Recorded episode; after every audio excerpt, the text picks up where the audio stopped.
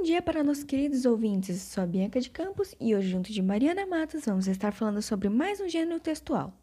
Dessa vez, trazendo um texto sobre bullying, um tema sério que vem sendo presenciado nas escolas por alunos e professores. Ele começou a ser notícia na década de 90 e desde então vem sendo muito debatido por cientistas e profissionais da área pedagógica.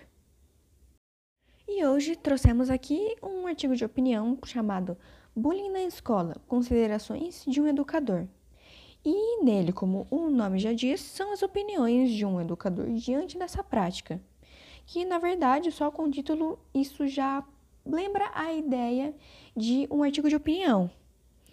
Que, de modo simples, é quando uma pessoa ela comenta a respeito de um, de um determinado assunto que ela decide tratar e durante o desenrolar do texto ela vai adicionando o seu ponto de vista.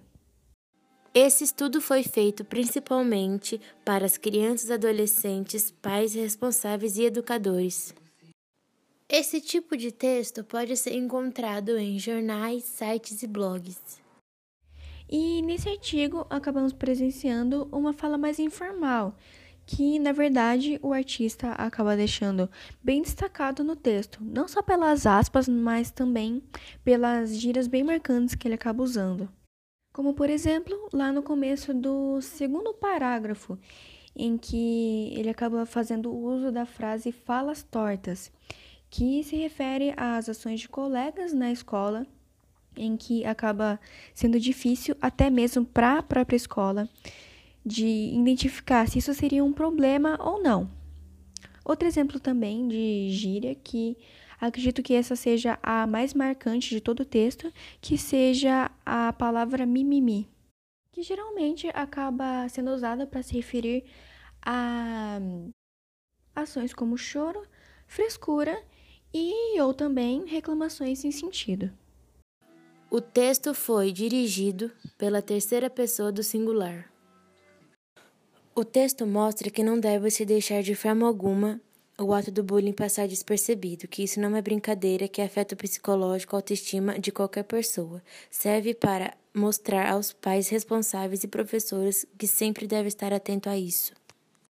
E, na verdade, o artigo de opinião pode se tratar de qualquer tema, desde que você apresente um posicionamento seu e traga também argumentos sobre o assunto que você quiser abordar.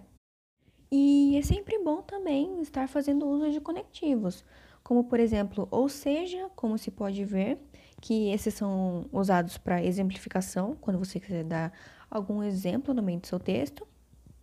Outros também, ao meu, ao meu ver, e creio que, como opinião, e também vários outros conectivos, que se você for procurar na internet, por exemplo, vão aparecer vários tipos de conectivos que podem estar representando é, uma oposição, uma adição de algo ou uma dúvida.